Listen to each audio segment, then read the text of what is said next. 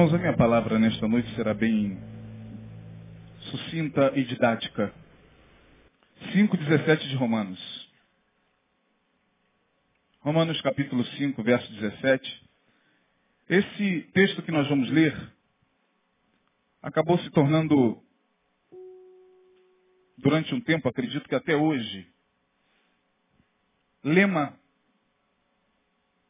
tônica das nossas ministrações aqui em Betânia. Inclusive o nosso CD foi lançado em cima desse texto que nós vamos ler. Porque nós cremos nisso aqui, nós confiamos tanto nessa palavra de Paulo aqui, que ela acabou se tornando marca característica da Igreja Batista Betânia em suas ministrações e inclusive no CD que nós lançamos no ano de 2002. 2002. Eu queria ler com você o verso 17 do capítulo 5 da carta de Paulo escrita aos Romanos. Tem algumas pessoas ainda procurando, a gente espera. Temos tempo. Temos muito tempo. Romanos 5,17. Diz assim a palavra, todos acharam? Porque se pela ofensa de um só a morte reinou por esse, muito mais os que recebem a abundância da graça e o dom da justiça reinarão em vida por um só, Jesus Cristo. Amém, irmão? Diga, reinarão em vida por um só, Jesus Cristo. Você foi chamado para reinar em vida, você crê nisso? Então vira para a pessoa que está mais próxima a você e diga, você foi chamado para reinar em vida. Reinar em vida, segundo o contexto do apóstolo Paulo, não tem muito a ver com reinar na vida. O grande problema desse versículo foi a sua má interpretação por parte de alguns pregadores que acabaram transformando o versículo em algo que diz respeito a uma promessa positivista para a vida terrena. Reinar em vida na cabeça de alguns, significa estar muito bem financeiramente. Se você está muito bem financeiramente, você está reinando em vida. Se você está com seu corpo são, sem o flagelo da enfermidade, você está reinando em vida. Se você está bonito, você está reinando em vida. Se você está esteticamente é, é, é, é apresentável ante a sociedade, você está reinando em vida reinar em vida se tornou sinônimo de reinar na vida. E todo mundo hoje entra de cabeça nesse versículo dizendo, não, eu tenho que reinar em vida. Eu não posso continuar com essa vidinha medíocre que eu tenho, está certo, mas o que, que a palavra está querendo dizer, irmão? Se nós lermos o contexto do capítulo 5 dessa carta aqui de Paulo, a partir do verso 12, Paulo vai falar acerca de lei e graça. Ele vai falar que por um só homem entrou o pecado no mundo, está lá no verso número 12. Pelo quê? Por um homem entrou o pecado no mundo e o pecado trouxe consigo a morte. Assim também a morte, por causa da, da transgressão desse homem, passou a todos nós como uma herança maldita, porque o salário do pecado é a morte. Quem foi esse por meio de quem entrou a morte no mundo? Quem foi, irmão? Um tal de Adão. E a gente não sabe por quê, mas por uma herança, por uma por uma herança mesmo, acho que a palavra correta é essa. A gente acaba nascendo debaixo desse pecado. Davi vai dizer, em pecado concebeu-me o quê? A minha mãe. Como uma criança pode ter pecado? Uma criança não tem o pecado praticado. Ela não tem o pecado moral. Um recém-nascido não tem o pecado moral. Ele ainda não cometeu o pecado. Mas segundo a palavra, uma criança, por causa desse pecado, que segundo Paulo passou a todos os homens, uma criança já nasce contaminada pelo pecado. Então todos nós em Adão estávamos mortos em nossos delitos e pecados. E essa ministração que eu vos trago nesta noite é algo que você já ouviu, mas nunca é demais entender essa distinção entre graça, por isso que eu disse, será bem didática a minha palavra, graça e lei. Porque o verso 17 diz que nós fomos chamados para reinar em vida, não necessariamente reinar na vida. Porque nem sempre reinar em vida significa que você vai estar bem na vida. Quando isso acontece, amém por isso, mas nem sempre. E o fato de você não estar muito bem na vida, a nível financeiro, a nível emocional, a nível é, é, é, sentimental, não significa dizer que você não está reinando em vida, porque reinar em vida é algo muito mais profundo do que o simples fato de entender essa palavra com uma mentalidade muito positiva. Isso não é uma palavra positiva. A Bíblia, ela não traz palavras positivas apenas. Se nós queremos palavras positivas, vamos então comprar os livros de autoajuda que hoje superabundam nas prateleiras das livrarias para a gente tentar é, melhorar um pouco a nossa autoestima. A Bíblia, ela trabalha com realidades espirituais. O que Paulo está dizendo aqui é muito mais do que uma palavra positiva. Ele está falando de uma realidade que precisa ser entendida por nós definitivamente. Precisa ser absorvida pela nossa mente espiritual. E por essa palavra nós temos que viver, porque a palavra diz que se por um só homem entrou o pecado no mundo, também um homem só trouxe a redenção, esse, o segundo Adão, chamado Jesus Cristo. Jesus é tido como o segundo Adão, aquele que foi feito em justiça, enquanto o primeiro foi feito, é, é, é, caiu em pecado, o segundo foi feito em justiça. É por isso que Paulo, escrevendo a Timóteo, vai dizer o seguinte acerca do segundo Adão aquele que foi manifestado na carne, foi justificado em espírito, pregado entre os anjos, é, crido pelos anjos, pregado entre os gentios, crido no mundo e recebido na glória. Jesus Cristo, então, nos trouxe uma nova visão de vida, uma vez que nós estávamos mortos em nossos delitos e pecados. E é interessante saber que a humanidade, mesmo estando morta em delitos e pecados, sempre teve à sua disposição a religião. Sempre esteve diante da religião, porque a religião foi um paliativo para aplacar a culpa, a neurose que o pecado trouxe para a humanidade. Nós somos seres neuróticos, culpadamente neuróticos, vivemos em culpa o tempo todo. E muitas vezes as nossas culpas têm a ver com a não compreensão da graça de Deus sobre nós, irmão. Como é difícil a gente entender a graça de Deus. A gente canta sobre a graça, a gente celebra a graça, a gente diz que somos filhos da graça, mas quando é para viver a graça de Deus fica um pouco estreito por algumas razões. Nós, seres humanos, temos uma dificuldade muito grande com a liberdade. E graça tem a ver com liberdade. Graça tem a ver com a minha consciência caminhando rumo à liberdade em Cristo. Quando a gente ouve falar sobre liberdade, a gente fica muito apavorado, porque a liberdade tira todas as seguranças à nossa volta. E a gente precisa de segurança, e segurança só nos é dado pela lei. A lei nos dá segurança.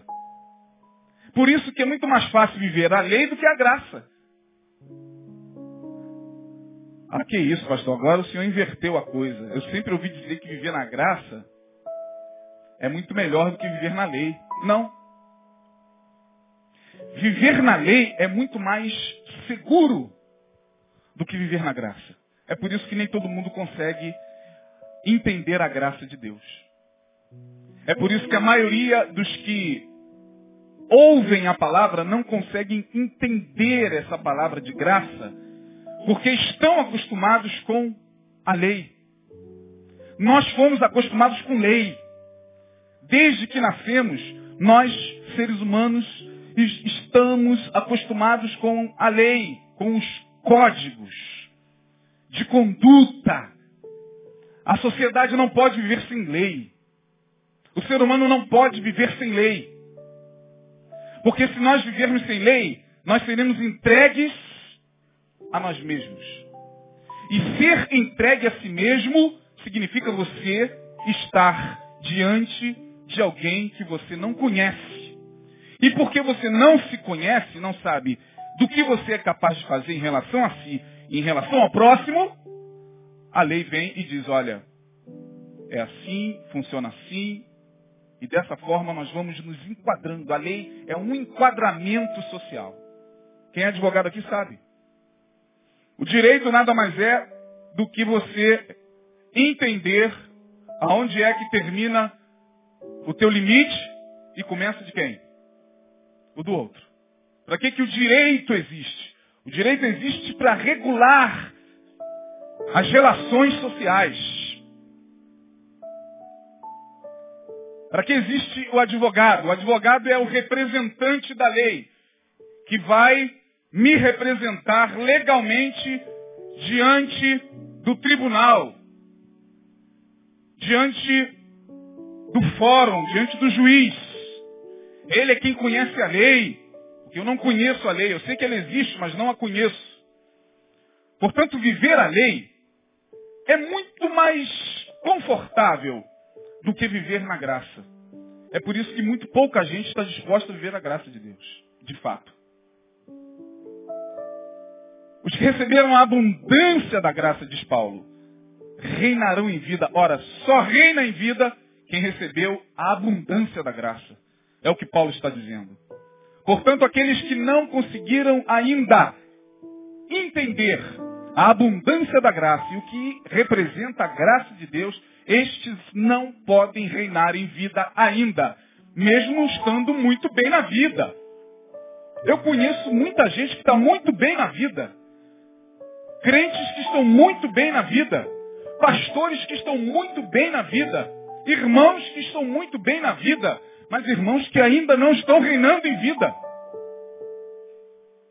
Porque ainda não conseguiram entender a abundância da graça. E quando nós falamos de lei e graça, reportamos-nos à lei. Reportamos-nos ao passado. Reportamos-nos àquela época onde a religiosidade era regulada pela lei, pela lei mosaica. Lei que foi manifesta através do código maior, que era o decálogo. Você já ouviu falar no decálogo? um conjunto de dez leis, deca de dez. Decálogo, um conjunto de dez leis que está lá em Gênesis, ou melhor, Êxodo capítulo 20, eu só quero refrescar sua memória. Fique aí em Romanos 5. Mas nós vamos lá no Decálogo. E vamos ver o que diz a lei. Desta lei, inúmeras outras leis foram instituídas por Moisés. É por isso que quando Jesus se refere à lei, você pode observar que quando Jesus fala da lei, para os fariseus, ele vai falar o seguinte, Moisés vos disse, Moisés vos falou, Moisés foi o grande legislador de Israel. Moisés foi aquele que instituiu a lei para o povo de Israel. Porque foi ele quem recebeu diretamente de Deus o decálogo, famoso Dez Mandamentos. Quantos aqui viram o filme dos Dez Mandamentos? Levante a mão. Pois é os dez mandamentos. E lá estão os dez mandamentos. No capítulo 20 do livro do Êxodo, nós vemos aqui os dez mandamentos. E diz o seguinte, honra a teu pai e a tua mãe para que se prolonguem os teus dias na terra que o Senhor teu Deus te dá. Honra a teu pai e a tua mãe para que seus dias sejam prolongados na terra. Não matarás. Eu me lembro muito bem do filme quando a lei ia sendo escrita nas tábuas. Quando se lembra dessa cena? Não matarás. Tá, saía um raio assim. Tá. Não adulterarás. Tá. Não furtarás. Pá. Não dirás falso testemunho contra o teu próximo. Pá. Não cobiçarás a casa do teu próximo. Não cobiçarás a mulher do teu próximo. Nem o seu servo, nem a sua serva, nem o seu boi, nem o seu jumento, e coisa alguma do teu próximo. Tá? E todo o povo, diz o verso 18 do capítulo 20 de Êxodo, todo o povo viu os trovões e os relâmpagos que estavam acontecendo ali no Sinai. E Moisés lá no meio daquela fornalha, e o povo de longe sem saber o que estava acontecendo, e Deus dando a Moisés os dez mandamentos. E aí eu pergunto a você, diante dos dez mandamentos, que tem a ver com a lei, e diante da graça que Jesus veio nos trazer, o que é mais fácil? Você vai me responder, a graça de Jesus. Não é não, irmão. Não é não, eu vou mostrar a você que não é. E vou mostrar a você por que, viver na graça é muito mais estreito. Porque a lei me enquadrou.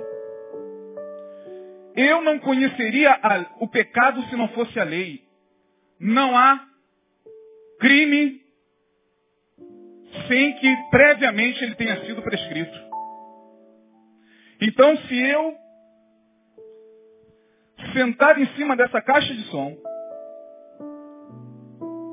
e de repente houver um código, sei lá, Deus aonde, que diz não sentarás em nenhum objeto diante, é, é, no culto, no momento de culto, tal, tal, tal. Se tiver, um advogado pode chegar e me processar. O pastor, o senhor está sendo processado porque no código tal, no artigo tal diz que não se pode sentar em nenhum tipo de objeto é, sonoro no momento do culto litúrgico. Que é isso, gente?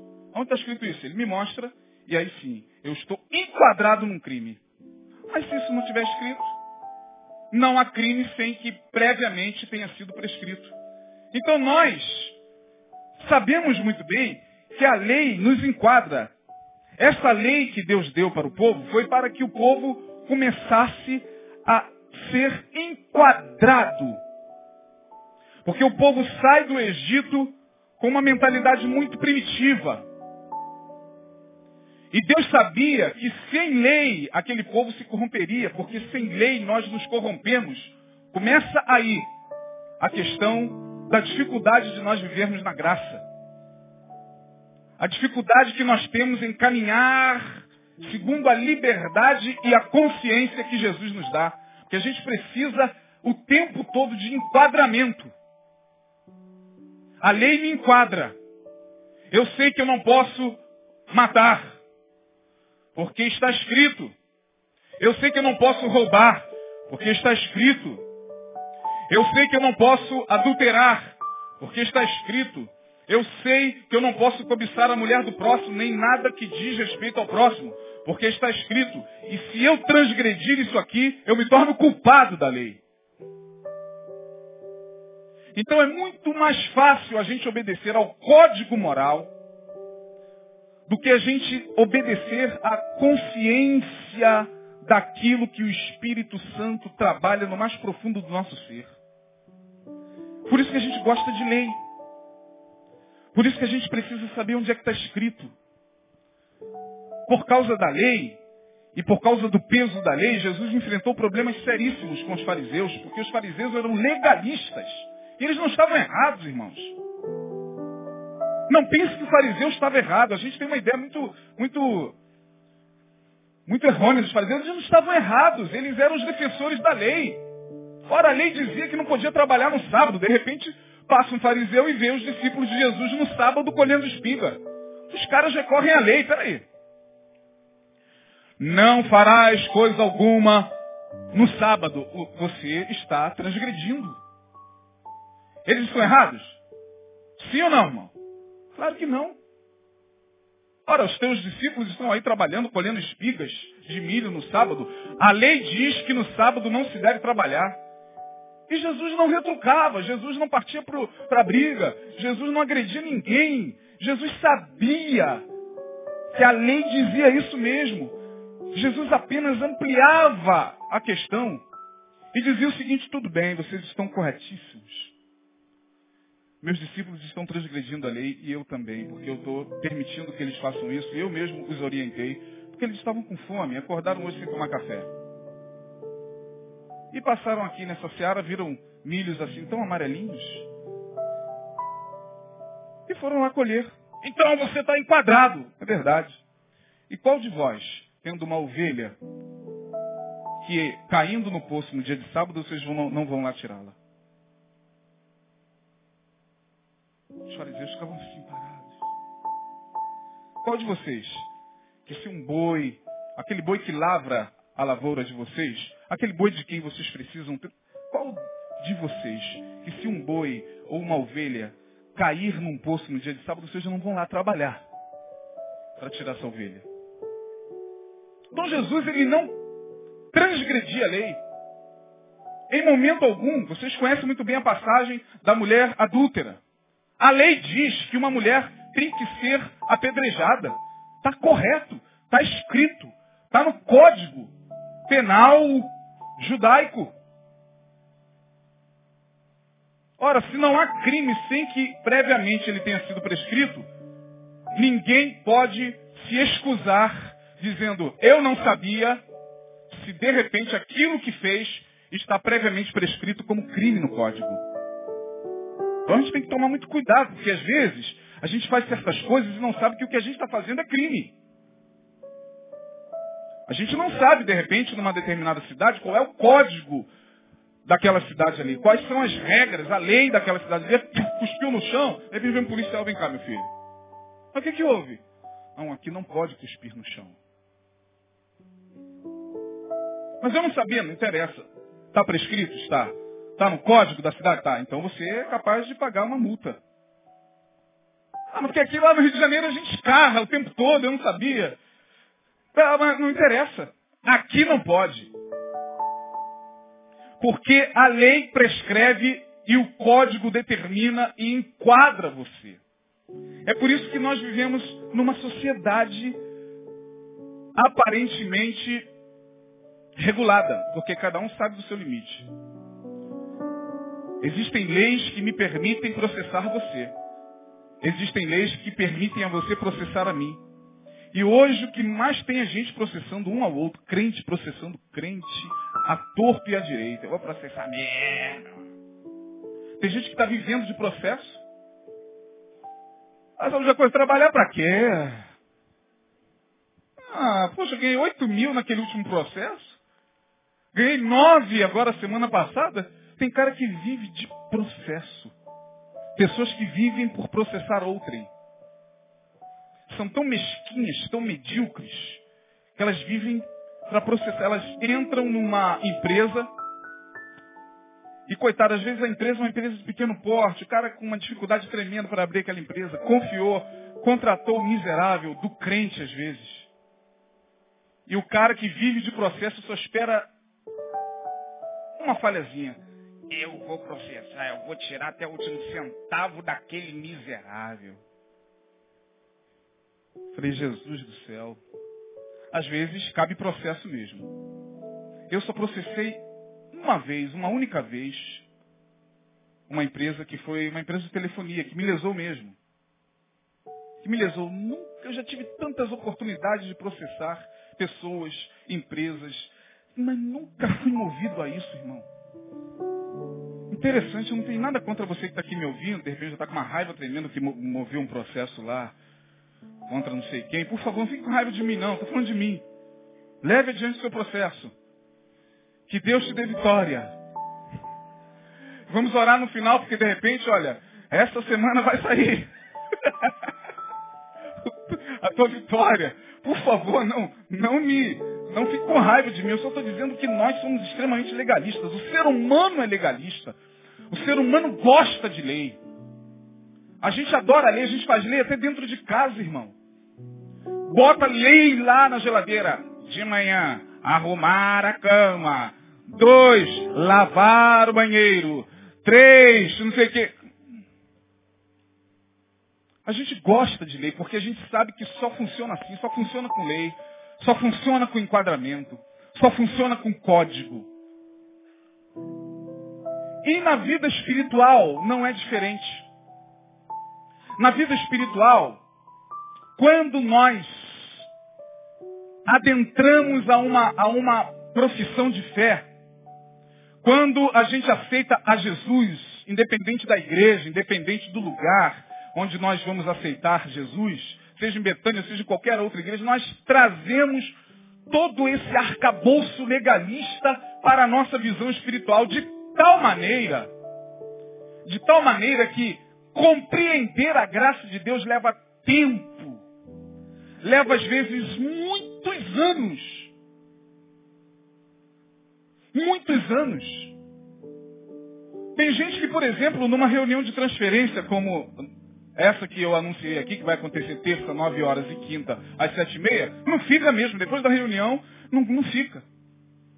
E tem gente que tem a, a cara de pau de perguntar, pastor, essa igreja tem doutrina?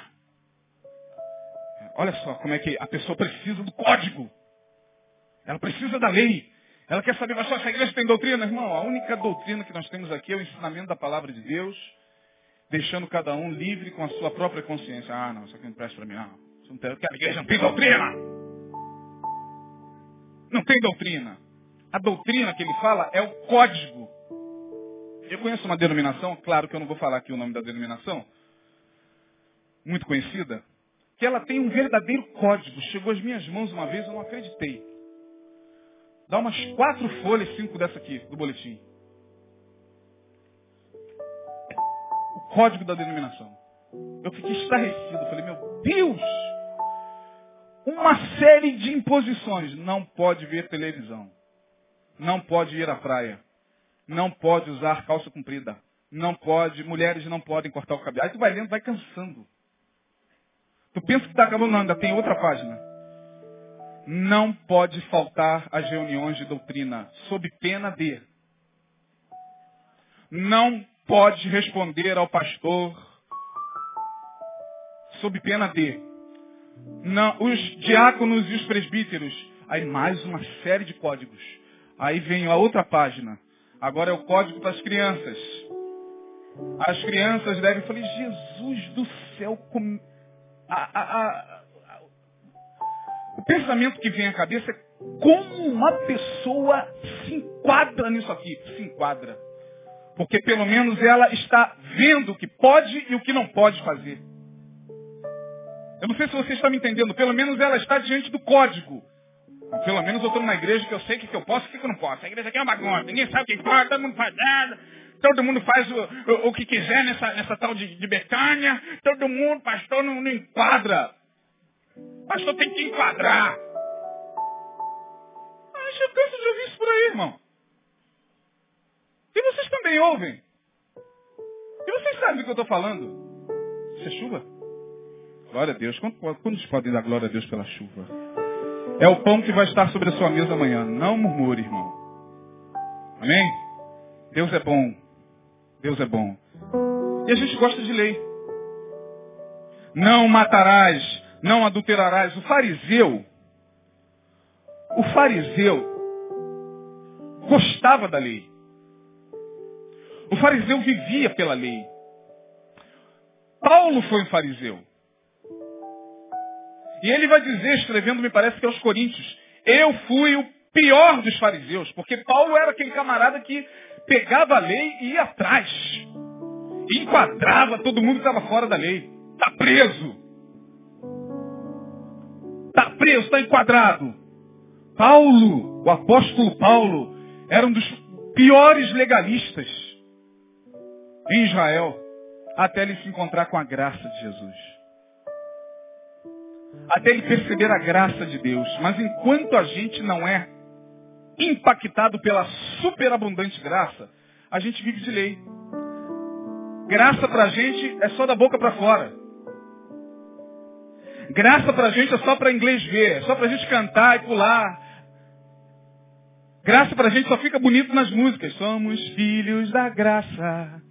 Na, na, na, na, gra...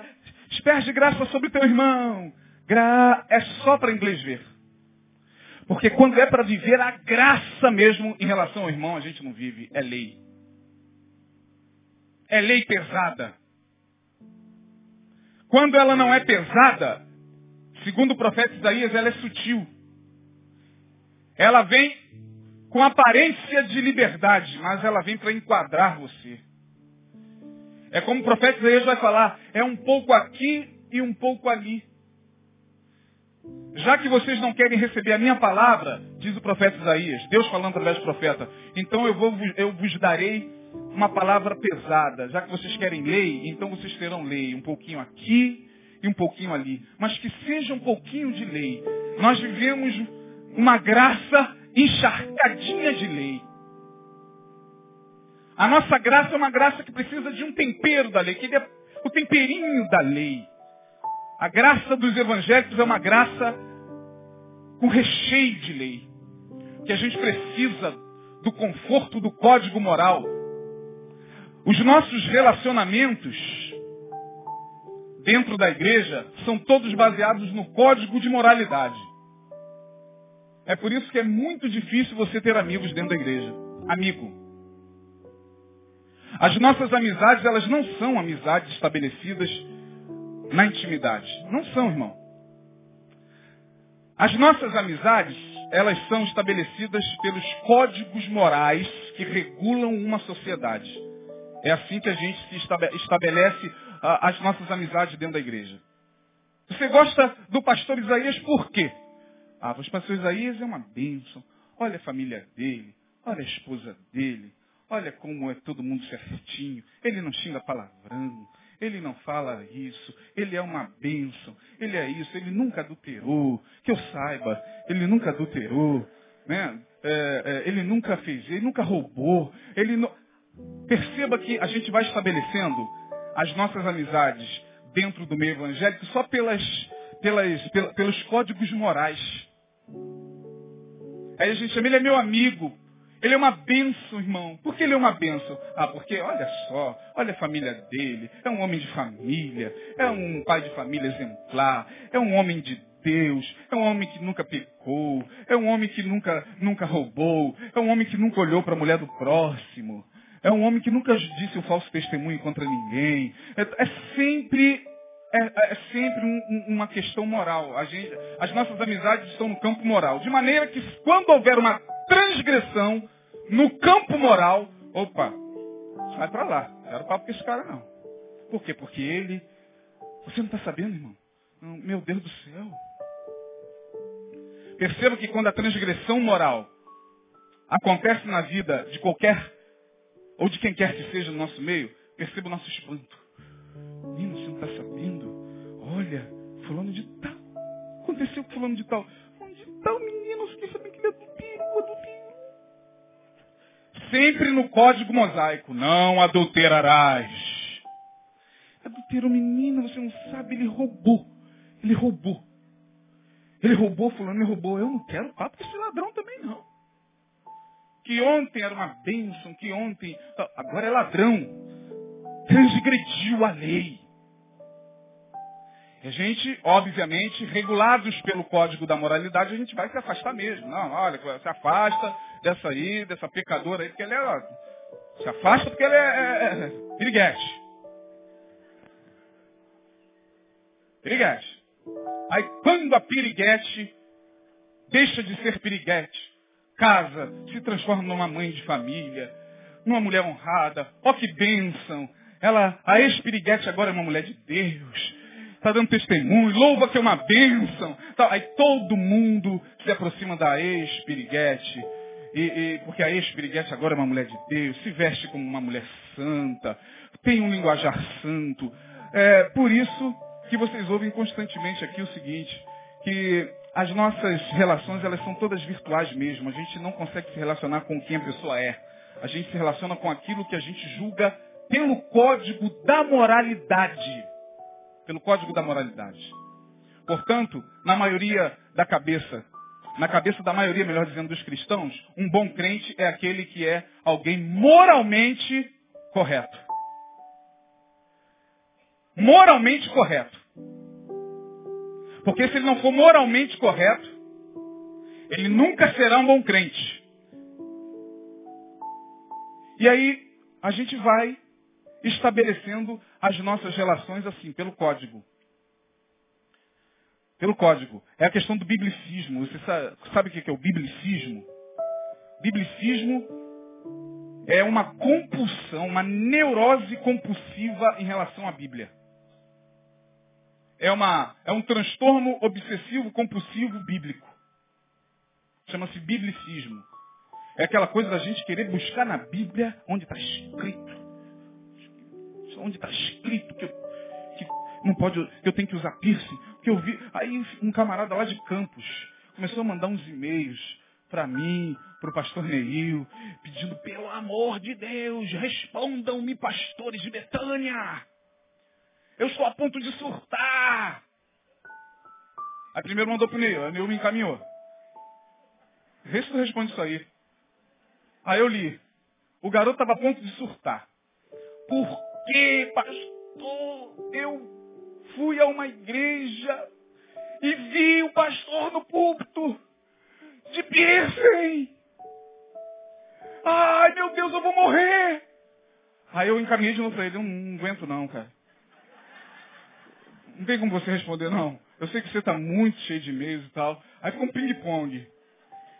Aí eu, eu já sabendo, se eu responder, o tempo vai fechar. Falei, mas eu vou deixar ele responder. E o garoto, eu vou morrer. Porque eu estou procurando na Bíblia transtorno obsessivo compulsivo bíblico. Biblicismo, nunca mais se esqueça disso. Biblicismo é aquela coisa do tarado que fica buscando onde está escrito, pastor. Aonde está escrito? Porque a palavra de Deus diz, que a palavra de Deus diz, que a palavra de Deus diz. Quando começa muito que a palavra de Deus diz, que a palavra de Deus diz, esse cara não tem nada de palavra no coração. Ele tem lei, ele tem conhecimento é, é, do livro, do capítulo e do versículo. Eu conheci uma pessoa no início da minha caminhada que quem olhava para ela, nossa, ficava admirado, ficava assim, pasmo. Porque tudo que ela falava era dentro da Bíblia. Tudo. E, meu Deus, como pode uma coisa dessa? Se chegava a passar por ela de manhã, bom dia. Aí ele respondia, espero que te vá bem, assim como vai bem a tua alma. Está lá na terceira epístola de João. Falei, caraca, meu irmão. E aí, beleza? Aí ele respondia com a palavra de Paulo. Depois ele respondia com a palavra de Jesus. O cara só respondia na Bíblia. Um dos maiores pilantras que eu conheci. Pilantra toda a vida. Gente boa, mas pilantra. Pilantra. Mas a Bíblia é, o, é, o, é esse que eu estou falando. É o biblicista. É o, é o tarado pelo código. Os fariseus eram tarados pelo código. E aí eles viviam atrás de Jesus para pegar Jesus pela tara do, do, do, da lei. Aí Jesus fazia alguma coisa, tá na lei, vamos lá. Ele fez o quê? O que, que ele fez hoje? Hoje? Ih, rapaz, hoje ele estava, é, é, é, sei lá, jantando com uma pecadora. Estava jantando e chegou uma pecadora. Chegou uma pecadora. Uma mulher, uma mulher que tocou nele e tinha fluxo de sangue. É, ele estava no meio da multidão. Aí sabe aquela mulher que tem aquele problema de fluxo? Tocou nele. Está escrito na lei, aí ia lá para Deuteronômio, está escrito aqui no Deuteronômio, que a mulher que estiver com fluxo sanguíneo, aonde ela se sentar será imundo. Em quem ela tocar, esse vai ser imundo. Não sei que, os caras ficavam doidos para pegar Jesus pela tara da lei. O que acontece no nosso meio é que tem um monte de gente tarada pela lei. Tarada pela Bíblia, mas nunca recebe a palavra no coração. Obsessiva pelo livro, mas nunca pela palavra. A palavra não entra. O livro entra, a palavra não. Porque há uma diferença entre livro, escritura e palavra. A Bíblia é o livro. Repita comigo. A Bíblia. A Bíblia é o livro. A escritura é o texto. A palavra é Jesus.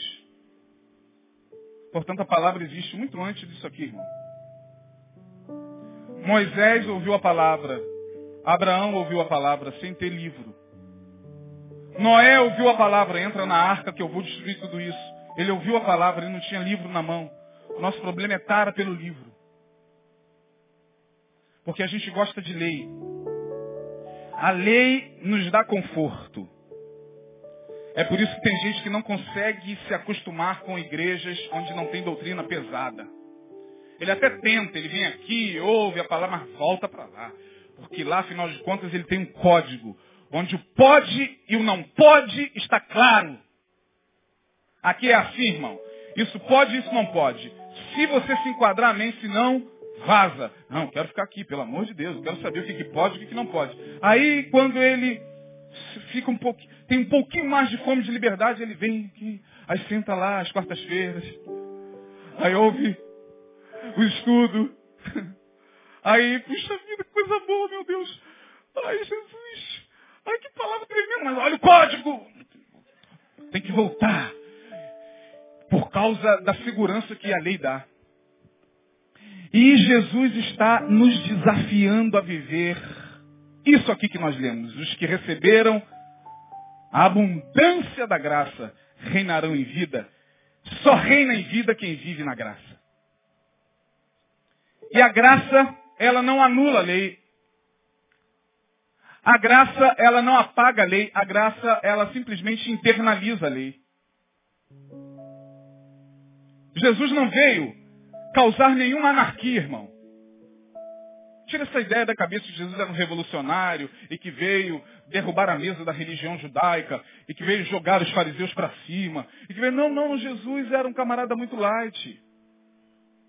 Jesus ia às sinagogas dia de sábado, sentava lá como você está fazendo aí. Todo sábado Jesus estava lá, ele era judeu. O problema é que Jesus, ele tinha consciência da graça, ao contrário daqueles homens que eram movidos e regidos pela lei. Os fariseus tinham amor à lei. E Jesus ele veio trazer a lei do amor. É muito diferente. É por isso que batiam de frente. Jesus não, não arrumava briga com ninguém. O problema de Jesus era só esse. Era a lei do amor. Tá certo, vocês estão corretos. Então, está aqui a mulher, a lei diz que ela tem que ser apedrejada. Diz! Está escrito, está no código. Então aquele que não tiver pecado, atire a primeira pedra. Só isso. E só isso já causava uma revolta nos camaradas. Porque Jesus estava ampliando a lei. Aquilo que foi escrito em tábuas de pedra, Jesus estava agora transformando em espírito e em vida. E jogando para dentro das tábuas do coração. A graça é muito mais complicada, porque a graça nos coloca diante de nós mesmos na vida. A graça, ela não necessita mais de códigos. Você não tem código. Agora é a tua consciência diante dele. A graça faz você caminhar sem a segurança do código da moralidade. A graça faz você entender simplesmente os teus limites diante do próximo, diante da vida, diante de Deus.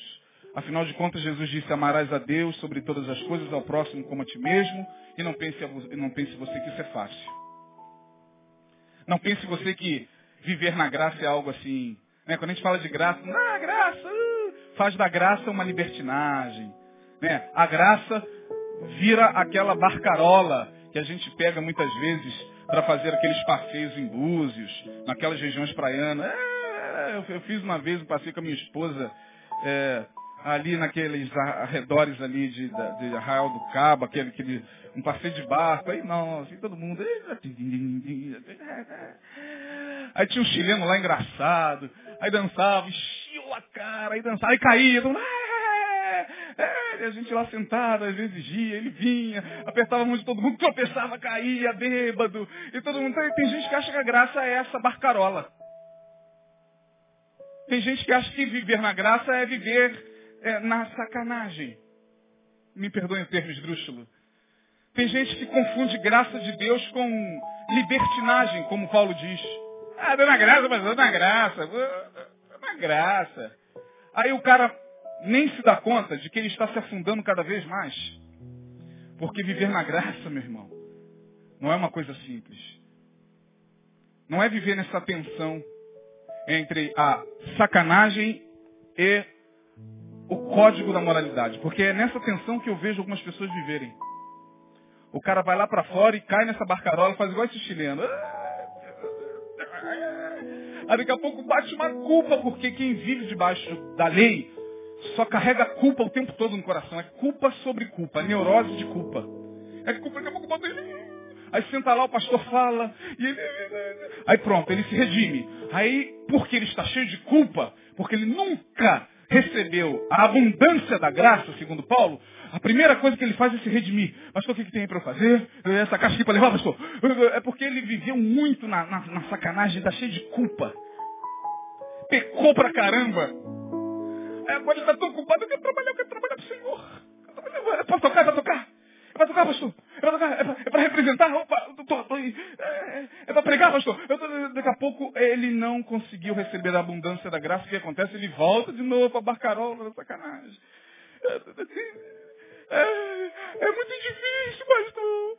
Não dá. Não sei o que. Daqui a pouco, culpa de novo. Aí ele volta. Eu estou aí, pastor. Eu estou aí. O que, que eu posso fazer, pastor? O que, que eu posso fazer? Aí começa a querer se redimir trabalhando para Jesus. Ele acha que fazer, fazer, fazer vai aplacar a culpa dele. É assim que alguns de, de, de nós vivemos. O tempo inteiro. Entre a graça e a lei entre a libertinagem e a imposição da culpa e da neurose. Caramba, como é complicado viver na graça, irmão. Porque Jesus ele nos pegou, nos libertou da lei. Quantos foram libertos aqui? Levante a mão. E aí Jesus coloca você diante de você mesmo e diz, agora vai, filho. Vou para onde, Senhor? Caminha na vida. Mas que deu código? Não tem código. O código é o Espírito Santo falando na tua consciência. Mas onde está? Não pode, não pode, não tem, não pode, não pode. Tem sua consciência daquilo que você recebe da palavra de Deus. Só isso. Tem gente que não consegue. Não consegue dar o primeiro passo. Porque que, a, a, é, é, eu vou dar mais ou menos um exemplo entre lei e graça. o assunto é tão extenso e a hora já, já se vai. Viver na lei é como viver no trânsito. É como dirigir no trânsito. Pronto.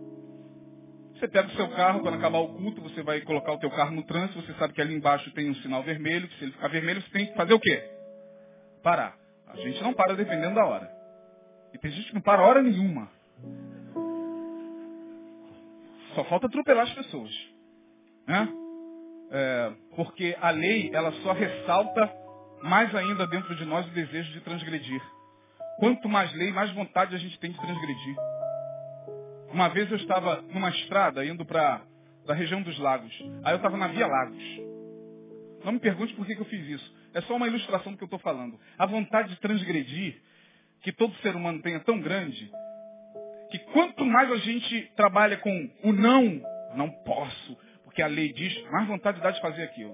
Aí eu estava na região dos lagos, eu não sei o que deu na minha cabeça, que eu vi a estrada todinha minha.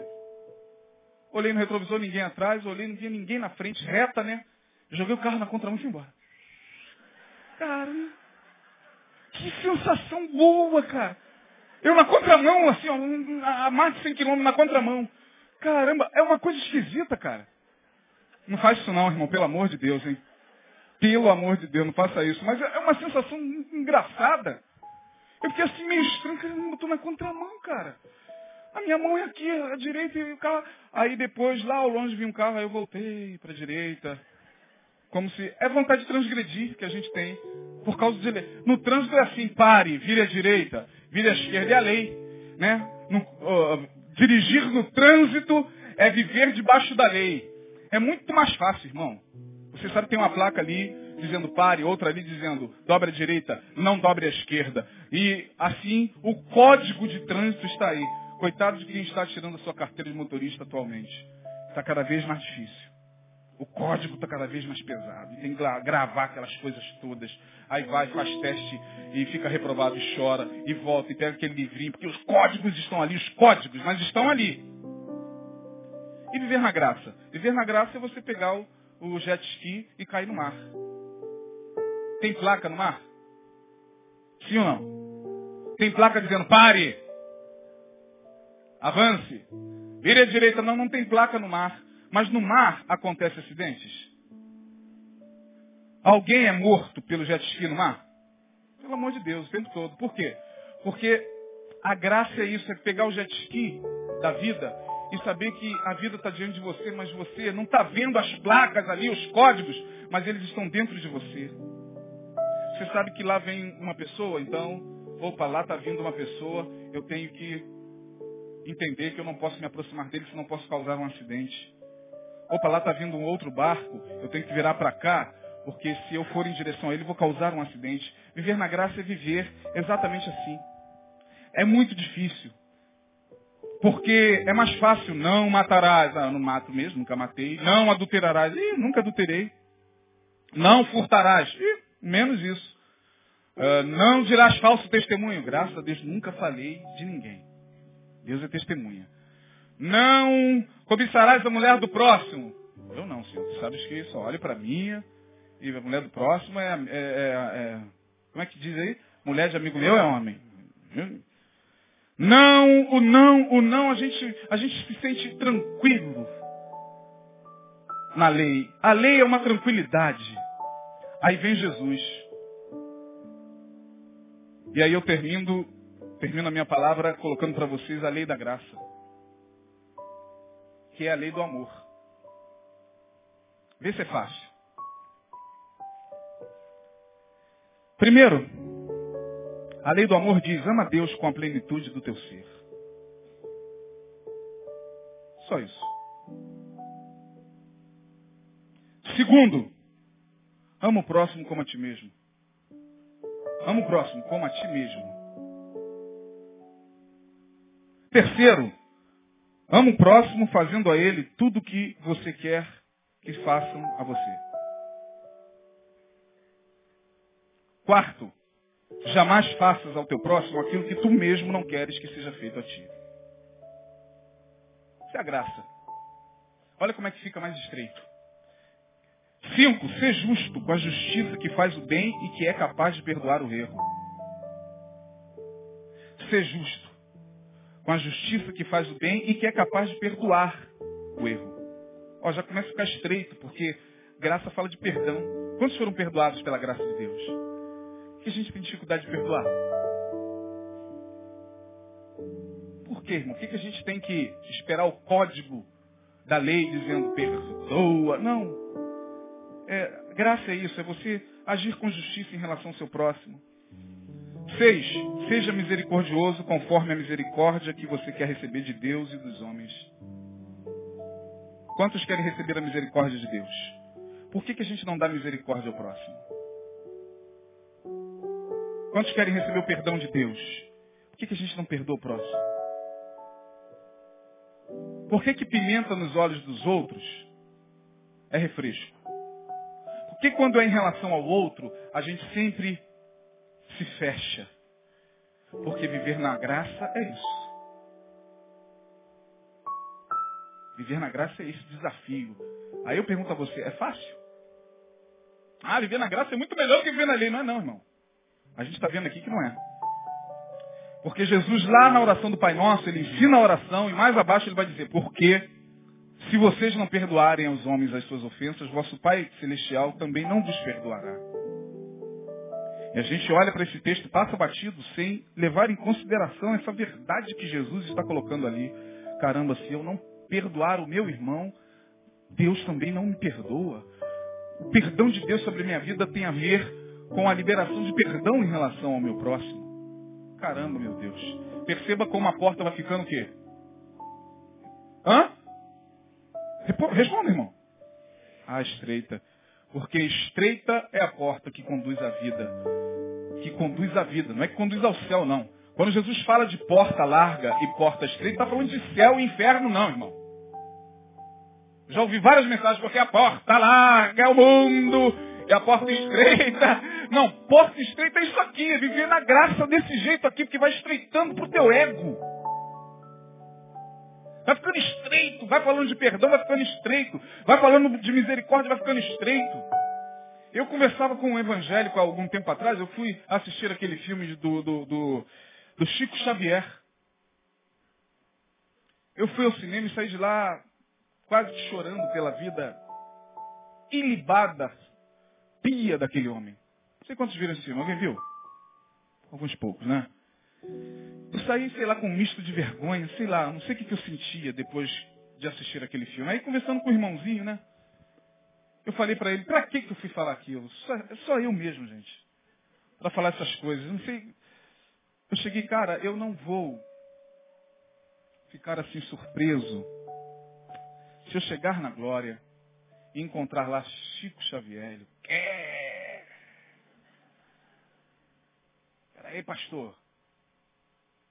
Como é que senhor diz que um homem que serviu ao diabo eu falei, cara, eu acredito até que ele tenha servido às entidades malignas, mas ele foi enganado. Pior do que ser enganado é enganar. E tem muito pastor enganando conscientemente. E aí eu respondi a ele, uma, dei a ele uma palavra que uma vez o Caio Fábio deu para um camarada que mandou uma carta para ele, arrebentando ele, porque ele falou praticamente a mesma coisa do João Paulo II. O cara arrebentou o Caio, aí o Caio, eu dei a esse irmão, me lembrei da resposta do Caio e joguei na hora. O Caio respondeu para esse irmão, ah, o irmão arrebentando, ah, seu herege, seu, um homem que foi é, é, é, representante da idolatria no mundo, você falar que de repente pela graça de Deus ele pode ser salvo, eu jamais, olha só, eu jamais concordo com uma coisa dessa. Aí o Caio respondeu para ele o seguinte, meu querido, se até pastor é salvo, Quanto mais João Paulo II. Aí me veio na hora, eu falei, irmão, o que é pior, ser enganado ou enganar? Então a graça de Deus é capaz de salvar até esses que enganam. Sei lá, sei lá. Quanto mais um homem que trabalhou, mesmo enganado, pelo amor. Trabalhou em prol de um serviço tão nobre que eu não, fa não, não faço um milésimo. Ele, não, não aceito, não. E aí, onde fica a palavra? Ó, olha o tarado, compulsivo, obsessivo, biblicista. Né? Joga na tua cara a Bíblia. Aí ele falou, então onde fica, pastor? A palavra que diz que nós não somos salvos pelas obras, mas sim pela graça. Falei, fica onde ela sempre esteve. Está certíssimo. Por isso que eu creio que ele será salvo pela graça. E não pelas obras que ele fez. Porque se é a graça que salva, o que você está querendo dizer? É a graça que salva, está correto. Somos salvos pela graça?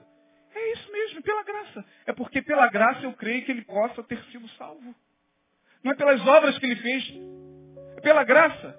Graça essa que quando o fizer entrar na dimensão espiritual, vai conscientizá-lo de que, oh Chico Xavier, você agiu bem em relação ao próximo, mas você está aqui só pela minha graça. Porque eu morri por você lá na cruz. E não foram as tuas obras. Até ouvir isso, na mente de um legalista, é difícil. Deve ter gente ouvindo do outro lado lá da internet já revoltado com o que está ouvindo. Não sei quanto a vocês que estão aqui me ouvindo, mas eu creio profundamente na graça de Deus. A partir de quê? A partir de mim. Olha para você, irmão. Dá uma olhadinha para você. Nós paramos aqui no sexto. Faltam só três para a gente terminar. Olha para você. Olha para a tua vida. Olha para o que você faz em oculto. Olha para quem você é. Esquece Chico Xavier. A gente adora julgar esse povo. João Paulo II, só porque não é da nossa fé. Esquece Madre Teresa de Calcutá, esses exemplos que nós costumamos dar aqui e olha para você e responda, responda se você merecia a graça de Deus. Responda se você merecia a salvação. E ainda assim Jesus olha para você e te salva. E diz ele não merece não. Isaías não. E o diabo ainda concorda com isso. Merece mesmo não. E o João também não. Denilson também não. Mas Jesus, eu vou salvá-los pela minha graça. Porque a graça é minha e eu dou a quem quiser. Ninguém é dono da graça. Igreja nenhuma é dona da graça. Pastor nenhum é dono da graça. Denominação nenhuma é dona da graça. Apóstolo nenhum é dono da graça. A graça é de Jesus. Ele dá a quem ele quiser. Aonde ele quiser. Da maneira que ele quiser. Da forma que ele quiser. E eu creio nisso até o tutano do meu osso. De maneira que, nesse exato momento, tem gente sendo salvo pela graça. Lá na, na, na, no prostíbulo, lá em cima do morro, lá no meio do tráfico de drogas. A graça de Deus quando chega e diz, é meu, é meu. E não há ninguém que possa arrebatar das minhas mãos. Essa ovelha é minha. E quem disse isso? Eu. E quem te deu essa autoridade? O Pai. Porque o Pai a mim me dá todos aqueles que são dele. Acabou, irmão. Ah, mas eu tenho que entrar, tenho que fazer isso, não tem que fazer nada. Tem só que receber a graça de Jesus no coração. Tem só que confiar e romper em fé, como diz a música. Caminhar confiado na graça, sem culpas neuróticas, sem essa tensão entre a libertinagem, a sacanagem, a barcarola da sacanagem e, e, e, e, a tensão de ter que ficar fazendo alguma coisa para Deus. É só descansar na graça. Quem descansa na graça não fica nem na sacanagem e não fica nem na culpa neurótica. Fica tranquilo. Vive a sua vida de forma tranquila.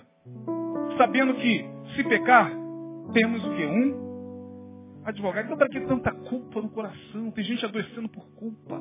Culpa colocada pela religião. Culpa colocada pela igreja. Culpa colocada pelos pastores. Os pastores são mestres em colocar culpa no coração do povo. E nós adoramos receber essas culpas no coração. Eu não sei porquê, irmão. Confiar na graça é tão difícil. Ser grato em todas as coisas Sétimo, de acordo com a consciência que você tem de que nada te é devido, porque tudo que você tem te foi dado por amor. Que isso, pastor? Eu não fiz nada, irmão, nada. Não preciso fazer mais nada, nada. Está consumado. Eu não tenho que fazer nadinha, nem carregar esse pianinho, não. Já está pago. Mas eu não tenho que fazer um sacrifíciozinho assim. Não, irmão. Por que, que a gente acha que ainda tem que fazer alguma coisa para ajudar o processo da salvação que já foi dada pela graça? Da onde nós tiramos essa ideia louca? Pastor, não é possível, é assim mesmo. É só crer e confiar só, mas é difícil, porque na nossa cabeça a gente tem que fazer uma coisinha, deixa eu dar só uma ajudinha. Não preciso dar ajuda nenhuma, irmão. É só crer e confiar e receber essa graça no coração e viver por ela. Oitavo, seja cheio da fé que opera pelo amor e que realiza o fruto da justiça, que é paz e alegria no Espírito Santo. Porque o reino de Deus não é comida nem bebida, mas é paz e alegria no Espírito Santo. Nono, mais uma vez, perdoa sempre e sempre serás perdoado. Porque quando você faz assim, você confirma com as obras, a fé que tens. Que obras é essa acerca da qual Tiago fala? A fé sem as obras é o quê? Aí a gente acha que obra é obra da igreja. É obra, não, a obra é essa, é a obra da consciência que perdoa. Porque eu creio na cruz, eu perdoo. E porque eu tenho fé, vou demonstrar isso com as minhas obras. E eu te perdoo, meu irmão. A ofensa que você me fez. Essa é obra. É mais fácil fazer a obra da igreja do que fazer essa obra. E dez, para terminar. Segue o verdadeiro amor e não se preocupe com o pecado, irmão. Porque esse, negócio de ficar se preocupando com o pecado, principalmente do outro, é uma prova de que você ainda não está reinando em vida. Para de ficar caçando o pecado de quem quer que seja. Para de ficar apontando quem quer que seja. Deixa que Deus um dia vai trazer a todos o juízo. Cada um será julgado conforme as suas obras. Então, aqui está, ou aqui estão os dez mandamentos do amor e da graça. Pensa que é fácil? Eu prefiro correr para Êxodo do capítulo 20. Está mais claro lá, não. Jesus nos chama para esse desafio de viver na graça dele. Graça que perdoa, graça que não exclui, graça que encara todo mundo da mesma maneira, que não faz distinção. Não, vou cumprimentar esse aqui porque ele é da minha fé, a parte do Senhor, e aquele ali eu vou dar bom dia, porque afinal de contas aquele ali não, é, não tem nada a ver com o Senhor, então, então não tenho direito de receber a minha paz. A gente só dá a paz do Senhor para os crentes.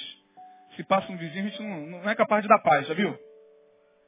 A gente, ô, oh, a paz do Senhor, Márcio. Aí quando chega o vizinho, boa noite.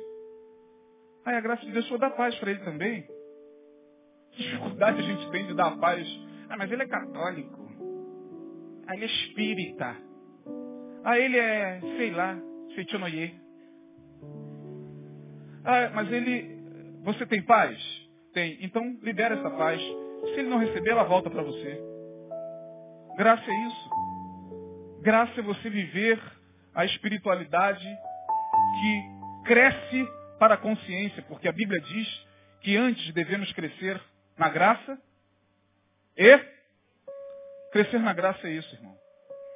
Pensa que isso é fácil? Não é. Mas o desafio daqueles que querem reinar em vida é esse aqui. Os que receberam a abundância da graça reinarão em vida através de Jesus Cristo, autor e consumador da nossa fé. Está consumado, não precisamos fazer mais nada, basta só crer. Basta só se entregar. Mergulha de cabeça, como a gente cantou aqui. Se a graça é um oceano, então mergulha de cabeça, se afoga nela. Reine em vida, porque para isso nós fomos chamados para reinar em vida.